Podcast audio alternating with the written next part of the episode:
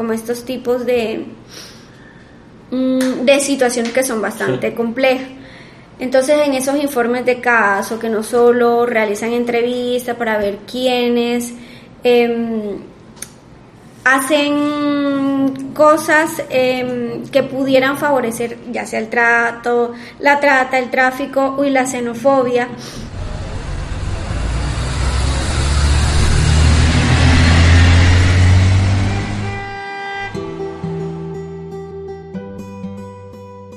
Según la OIM, la Organización Internacional para las Migraciones, durante el año 2023 han migrado más que 35 millones de personas a nivel global y yo soy uno de ellos. Viví en México trabajando con migrantes en la frontera con Guatemala y ahora estoy aquí en Barranquilla, Colombia. Me llamo Henrik Heiermann y soy un joven periodista alemán. Creo que de cierta forma todos somos migrantes y por eso este podcast lo realizo como una voz en contra de la xenofobia y para visibilizar las realidades de un migrante. En este podcast, Historias sin Fronteras entre Caracas y Tijuana, quiero contarles historias sobre migración, pero también quiero dejar que las personas protagonistas narren la situación migratoria aquí en esta costa caribeña. Además, entrevistaré a personas que trabajan en el día a día con y para los migrantes.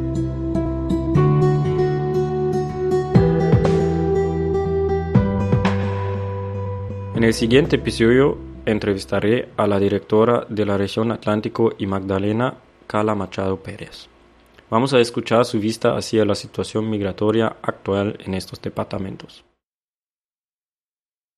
Em, buenas tardes, muchas gracias por haber aceptado esa invitación. Em, para los oyentes, tal vez eh, te podrías como em, presentar muy breve y explicar dónde estamos aquí.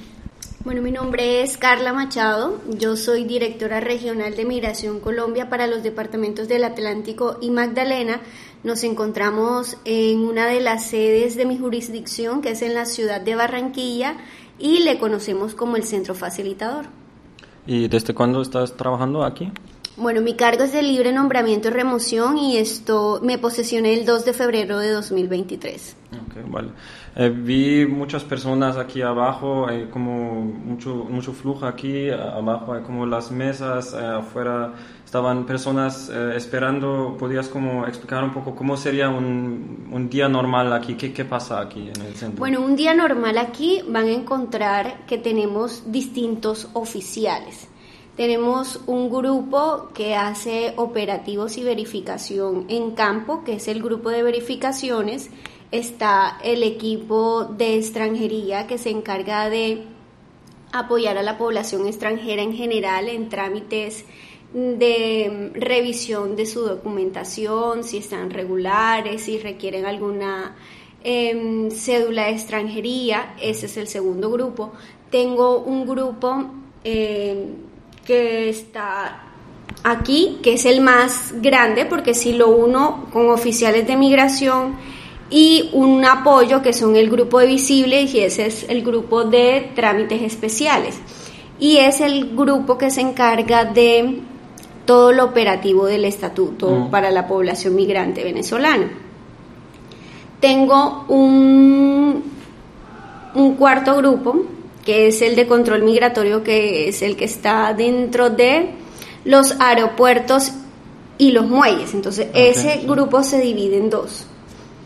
Y bueno, hace parte un poco de este equipo de trabajo el apoyo administrativo que se encarga de, todo lo de talento humano y mi equipo que es el equipo de despacho. Vale, vale.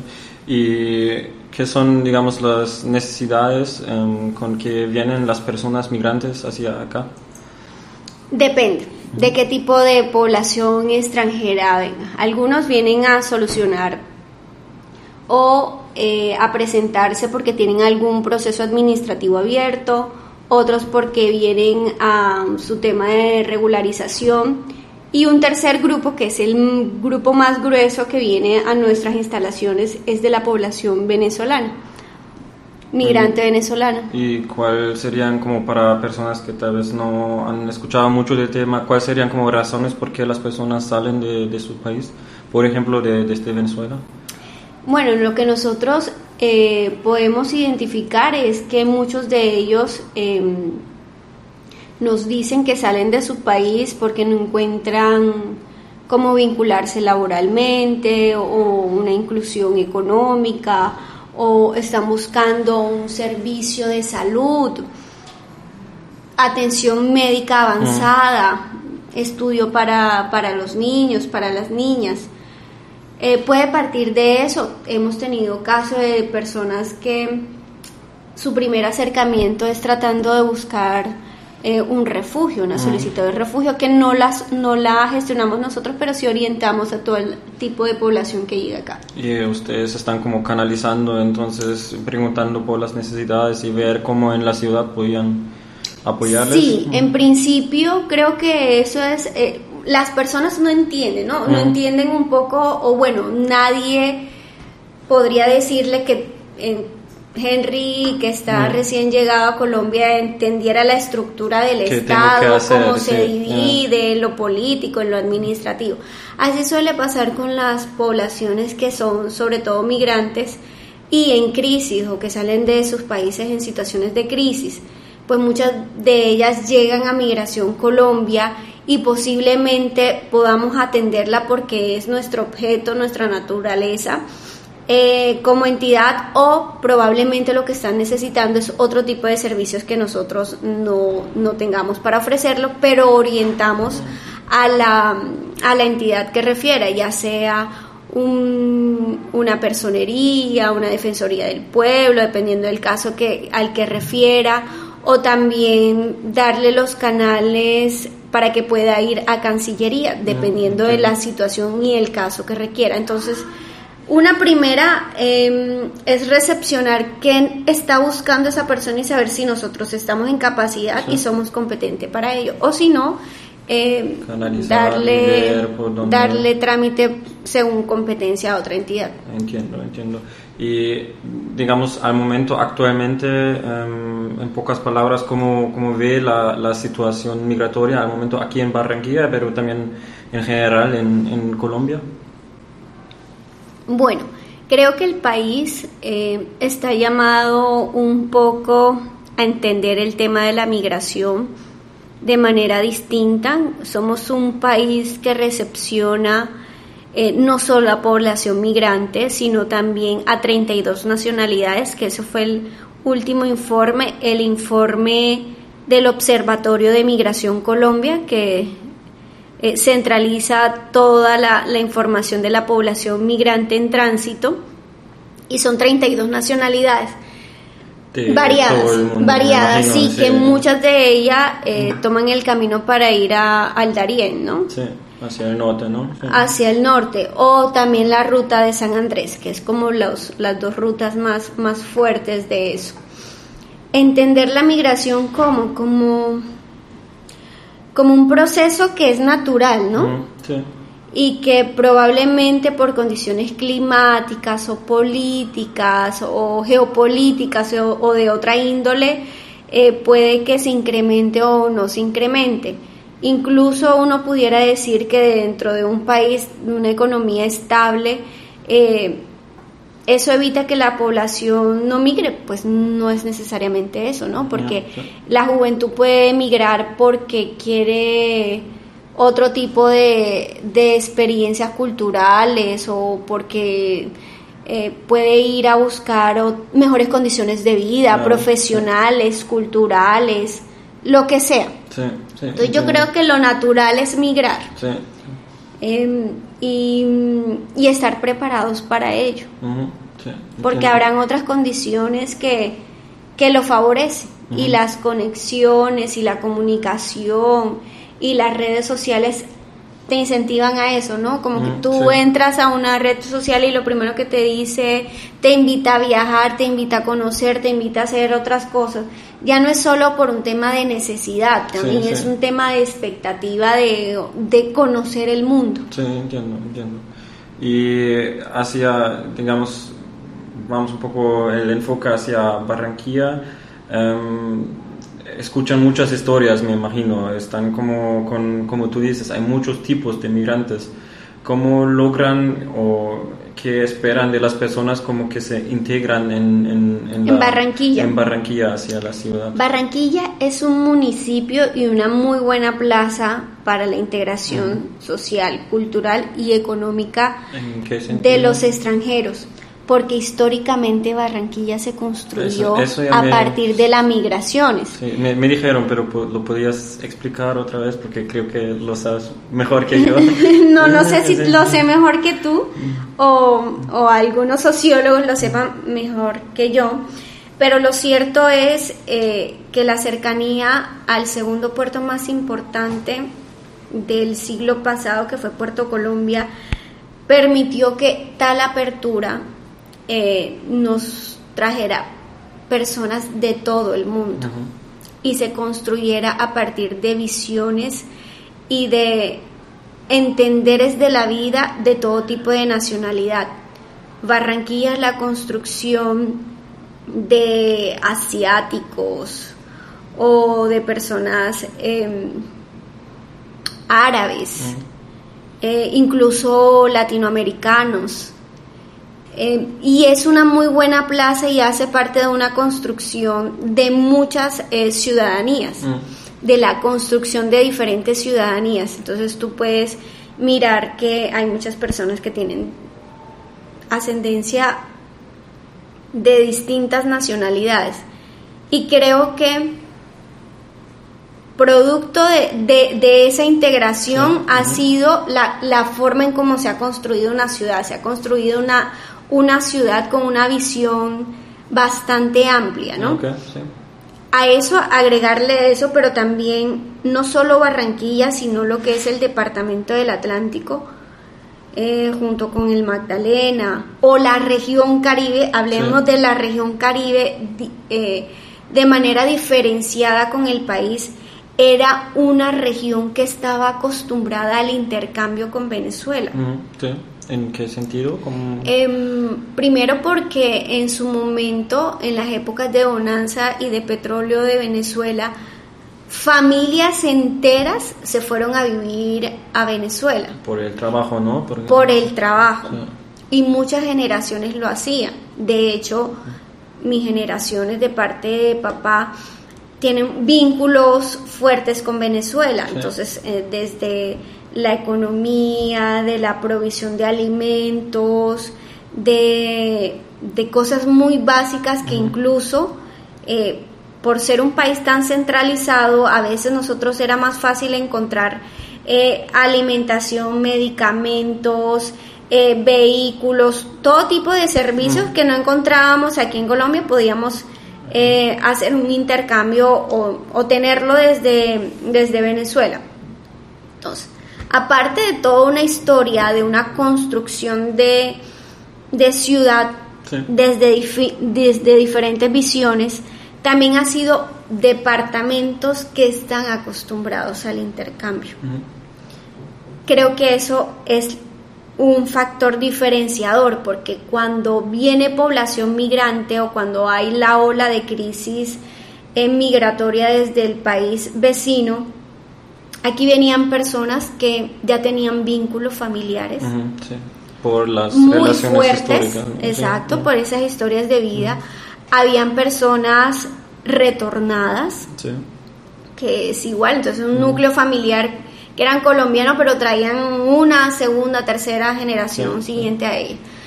Y también población de acogida que entendía esas dinámicas y dices que todo eso ya ha como ayudado para la integración ayuda para la integración que no es una integración total que tiene sus eh, sus retos todavía pero no son tan fuertes como en otras eh, zonas del país. Entiendo, sí. Entonces hay una, hay, también hay un tema cultural como de apertura. No sé si tú mismo lo has notado, ¿no? Sí, hay mucho como contextos multiculturales, digo, diría acá. Multiculturales aquí. Entonces aquí uno hasta la cercanía, hasta como te puedan eh, relacionar con las personas. Es una relación como más abierta, más espontánea, más, más de otro estilo que pudiera ser desde el interior o desde otras zonas del país.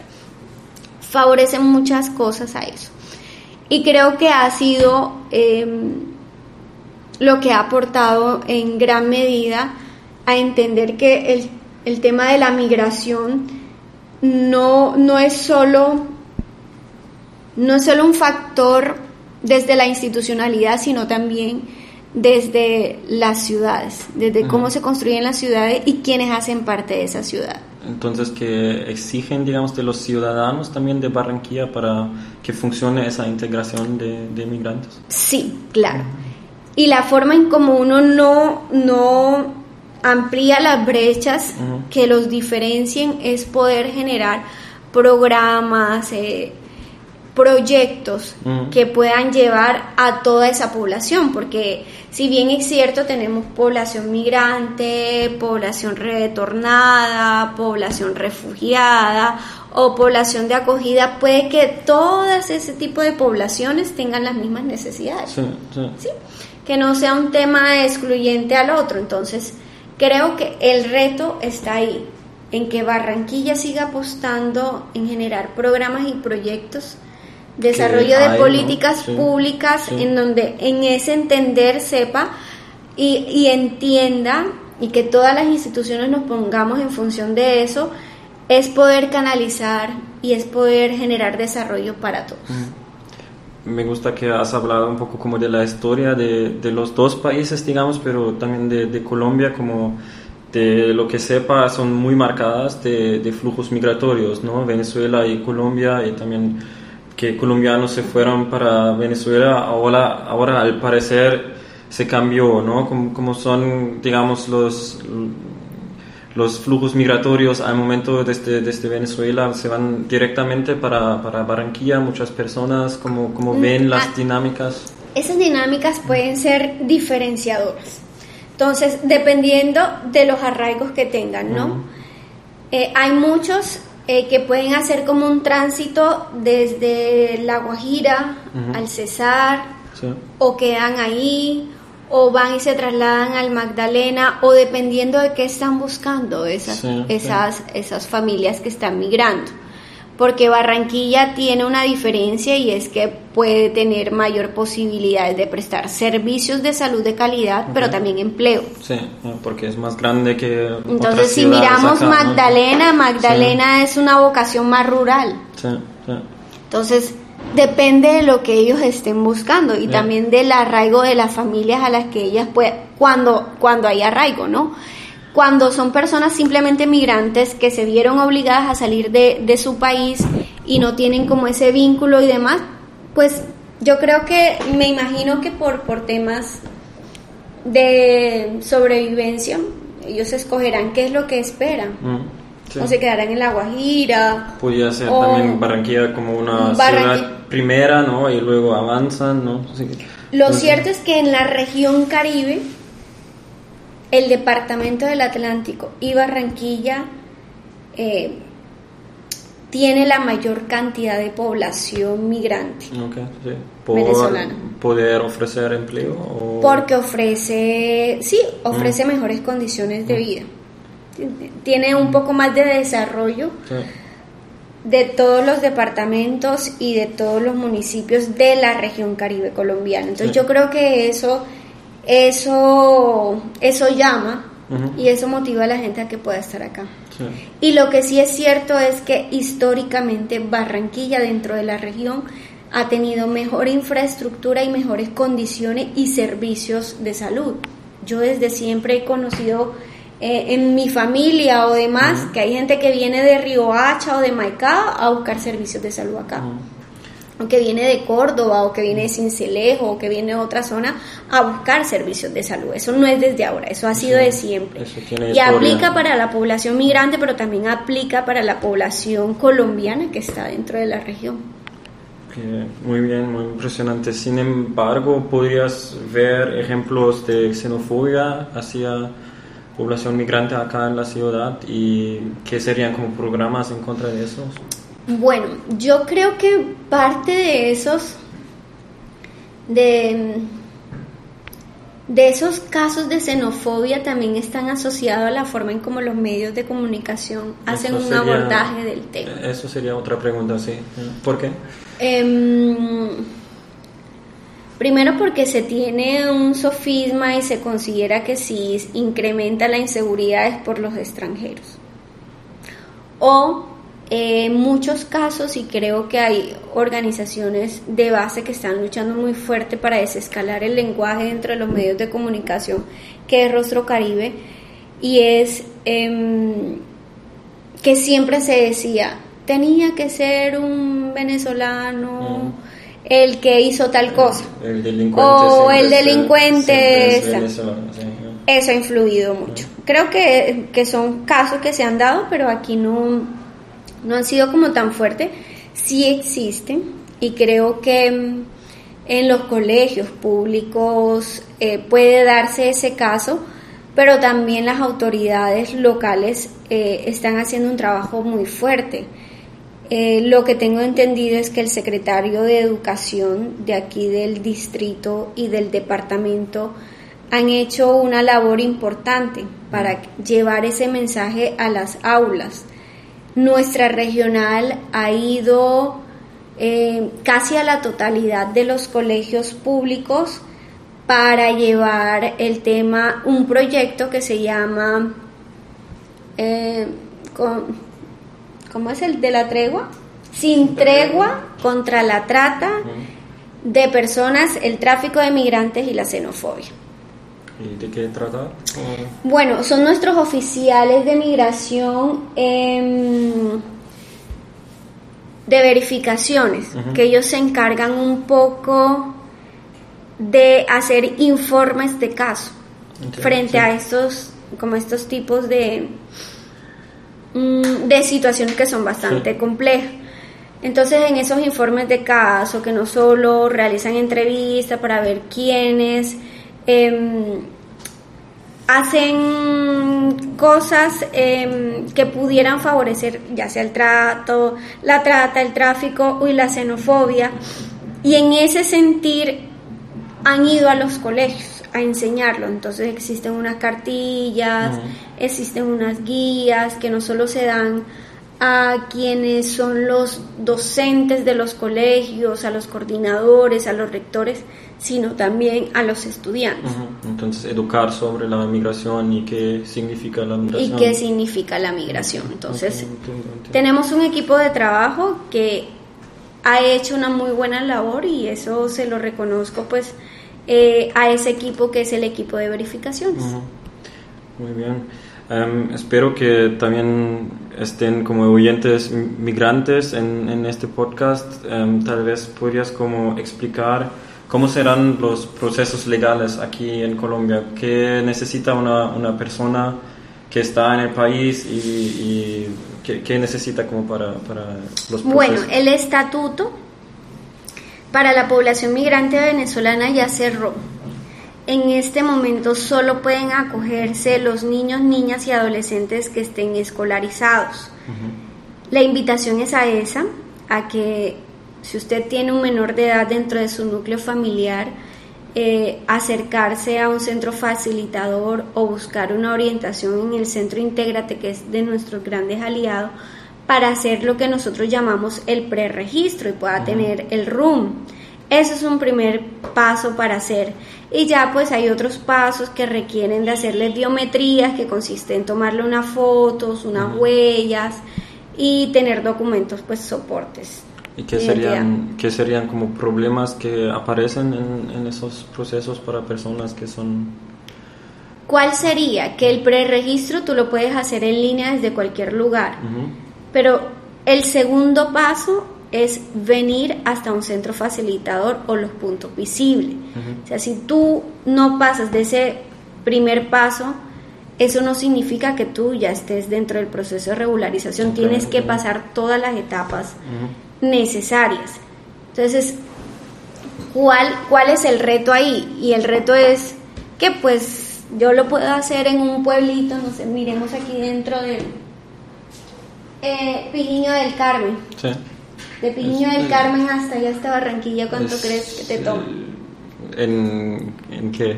de aquí a allá, pues te está tomando... Pero en, en bus o en... En bus, te puede estar tomando unas 6 o unas 7 horas. Entonces yo desde Piño del Carmen, si tengo acceso a, un celular con internet, hago mi preregistro, bien, pero el paso no termina ahí. Tiene un segundo paso que es tu huella, que es tu foto, que es en cierta condición. Entonces ahí podría estar un poco la barrera y es lo que nos reta. Nos retó tanto que si tú ves este mapa, en esta regional, eh, Mar Caribe, un poco de En este mapa vas a encontrar el departamento del Atlántico y el departamento de Magdalena, mira toda la, extensión del territorio. Entonces, como sabíamos que eso era uno de los grandes retos de la población migrante, nosotros nos dirigimos a estos territorios. Y dentro de este mapa que tú ves, eh, aquellos que tienen este color rosadito son los municipios a los que llegamos. Ok, entonces allá tienen como puntos, ok. Sí. Y, sería así como también una ruta de inmigrantes, por ejemplo, que hacia Barranquilla, hacia, así hacia el norte. Más por lo general vienen de arriba de la Guajira, y van bajando. Okay, Y van bajando. Ah. Entonces, estos puntos lo que nos dan en resultados son 110 jornadas móviles que nosotros hicimos en esta regional. Ok, entonces están un poco por todo el o todo el departamento, ¿no? los dos departamentos, tanto el Atlántico como el Magdalena. Y esos puntos amarillos que tú ves son los municipios que estamos pendientes por ir a visitar. Para verificar como los, los flujos migratorios. Llevarles los servicios de preregistro, de biometrías, para los niños, ¿no? Porque está abierto el estatuto para los niños pero aquellos adultos que de pronto habían hecho su preregistro en tiempo, de acuerdo con la normatividad, o que en su momento se hicieron la biometría pero no les cargó, también fuimos a hacer y acercarnos a ellos. Y me imagino que recomiendan a todos los migrantes que se buscan a ustedes para regularizarse, ¿no? Me imagino, tenía como la, la impresión, por ejemplo, el último año trabajé en, en la zona fronteriza de Guatemala y México, en un albergue y había habían muchos, por ejemplo, también venezolanos que tenían miedo de las autoridades, de cualquier cosa de ayuda también por los por lo que sea, pero tenían, no querían como dar informaciones, entonces me imagino que recomiendan que se hablen con las personas, ¿no? Somos una entidad de puertas abiertas. si bien es cierto que hay muchos miedos porque a veces migración se ve como la autoridad y sí somos autoridad en términos de seguridad, claro que lo somos, pero en este ejercicio hemos aprendido que la seguridad la hacemos todos y todas. Entonces, eh, porque no es solo una seguridad en términos militar, sino es también una seguridad social, una seguridad en otras dimensiones de la vida de las cuales son importantes. Y si usted no se acerca a la institucionalidad, tarde o temprano va a tener que verse eh, abocado a hacerlo por una necesidad mayor y es que estoy hospitalizado, tengo un familiar em, que si no tiene una atención médica de urgencia fallece o cualquier cosa. Entonces, no hay que esperar mm. a que lleguemos a los extremos para acercarnos a la autoridad. Sí, eso entiendo, sí. Y si vemos ahora como el mapa aquí del, del norte del país, em, ¿podrías como, o cómo, cómo, em, cómo describirías el, el flujo migratorio em, aquí en comparación a otros como movimientos migratorios en América Latina, por ejemplo? Las personas que están aquí en mi jurisdicción, Atlántico Magdalena, son personas que tienen vocación de permanencia. Okay, Entonces, eh, si bien es cierto que entraron por La Guajira y probablemente pasaron por Cesar, se quedaron en el Atlántico y se quedaron en el Magdalena. Eh, los, dos, los dos departamentos que yo tengo, el Atlántico es el, el, el cuarto departamento con mayor población migrante y el de Magdalena se registra como el octavo. O sea, los retos que se tiene em, para mi jurisdicción son muchos. Incluso sobrepaso la Guajira, que es frontera. Entonces, mis dos departamentos, em, ha sido muy importante y la importancia de mis dos departamentos porque en toda la región Caribe yo estoy hablando que los dos departamentos de mi jurisdicción tienen la mayor cantidad de población migrante venezolana con vocación de permanencia. Sí, entiendo.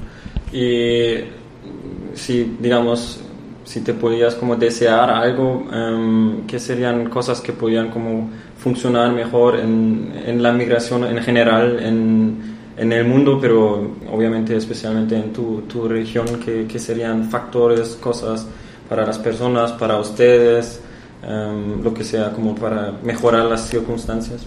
Mm, creo que el estatuto es una muy buena estrategia, sin embargo, requiere de fortalecerla con la con las empresas privadas, porque yo le puedo dar un, eh, un PPT para que él pueda acceder a la educación, para los servicios eh, de salud que dependen del Estado. Pero el tema de la empleabilidad, si bien es cierto, el Estado pudiera ayudar en eso, es la empresa privada. quien tiene la mayor capacidad. Es el sistema financiero quien pudiera hacer la diferencia. Y creo que en temas de empleabilidad y de de sistema financiero todavía tenemos muchos retos para poder hablar de una integración. Para que personas puedan entrar más fácil a empresas, a empleos. Sí, creo que esas son las dos, eh, los dos que nos retan. de lo, del resto yo creo que mm, este ha sido un camino de muchos desafíos y de muchos retos, pero los, los hemos asumido no solo como Migración Colombia, sino todas las instituciones y lo que aquí destaco es la alcaldía, eh, la gobernación, las organizaciones sociales de base de nacionalidad venezolana y también la empresa privada, que ha hecho un esfuerzo muy grande por hacer integración. Han sido todos los actores.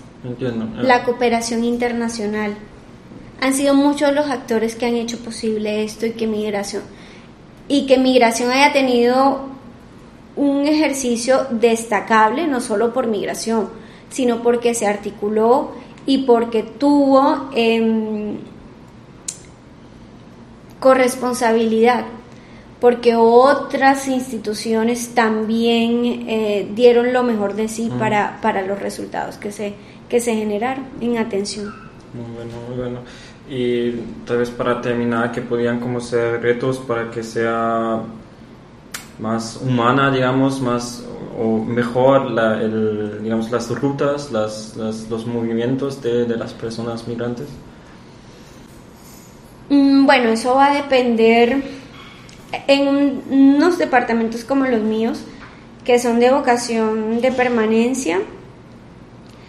Eh, más y mejores programas eh, de empleabilidad, em, de inclusión financiera, de emprendimiento, em, que pudiéramos tener eh, temas culturales, que pudiéramos hacer una apuesta por, e, por ello, ¿no?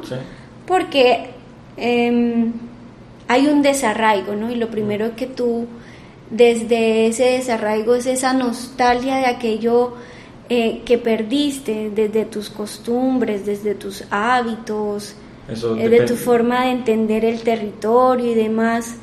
Y muchos de ellos en esa nostalgia em, vimos que hicieron cosas muy interesantes, en este caso Rostro Caribe, em, que, hizo actividades de integración y también que la comunidad venezolana enseñaba cuáles eran sus costumbres y cómo vivían allá. Para acercarse ¿no? a la sociedad. sí, desde la alimentación, desde la música, em, desde varios, varios factores culturales que creo que ese es el camino y hay que fortalecer todo eso. Sí, estoy, estoy muy de acuerdo. Creo que siempre son retos muy importantes, ¿no? Para que... Y cada territorio te va a dar retos importantes. Estos son los retos de mi jurisdicción, pero aquellas em, departamentos que sean fronterizos o que sean de tránsito, pues cada uno de ellos hablará de lo que se requerirá, que será muy distinto a lo que yo vivo en mi día a día. Sí, sí, me imagino. Em, bueno, ya de todas formas, muchas gracias. Em, tal vez para terminar, em, como, una, como una pregunta más personal, ¿por qué te dedicaste hacia la migración y por qué vas a seguir? ¿Por qué me dedico a la migración? ¿Qué te llamó la atención del, tema, de la, del tema de la migración? Eh, bueno, no... Ay, qué pregunta tan... No sé qué me llamó la atención. Eh, primero, eh, siempre ha sido muy cercana a los procesos comunitarios, ¿sí? Creo que mi formación ha sido desde la vocación del servicio. Eh, soy indígena, así que uno vive y entiende... Eh, ¿De, qué comunidad eres? Bueno, de parte de madre para fortalecer. Mi mamá es Mocana aquí en el departamento del Atlántico. Y pues tengo ascendencia guayú. Entonces uno sabe y entiende a partir de, todo, de todo eso que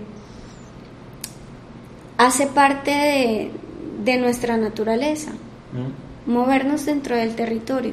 Es natural, como es natural, es, natural, ¿no? Entonces, em, si no lo hemos hecho, lo vamos a hacer si tú no lo has hecho, bueno, ya Henry lo hizo, pero si probablemente tus próximas generaciones lo van a hacer. y en algún momento tú estés aquí en Colombia y mañana, no sé, quieras irte para otro lugar del país a explorar, a vivir, a lo que sea. Es eso. Entonces, hacer propio lo que a veces desde las estructuras mentales em, queremos desconocer y es asumirlo como una cosa, como, un ejercicio de vida. También movernos del lugar donde estamos es importante. El crecimiento personal está en eso, en conocer y en descubrir. Bueno, muchísimas gracias. Creo que son muy lindas eh, últimas palabras y te agradezco mucho por haber aceptado esa invitación y por la entrevista y creo que son muy importantes esas palabras. Muchas gracias. Bueno, a ti, Henry.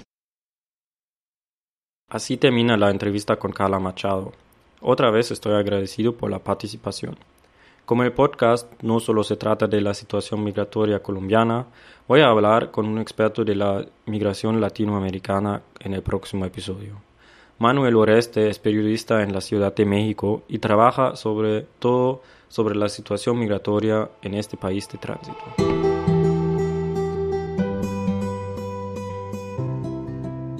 Eso fue Historias sin Fronteras, entre Caracas y Tijuana, una producción mía con el apoyo de River Radio, la Deutsche Welle Academy y el programa alemán Kulturrat.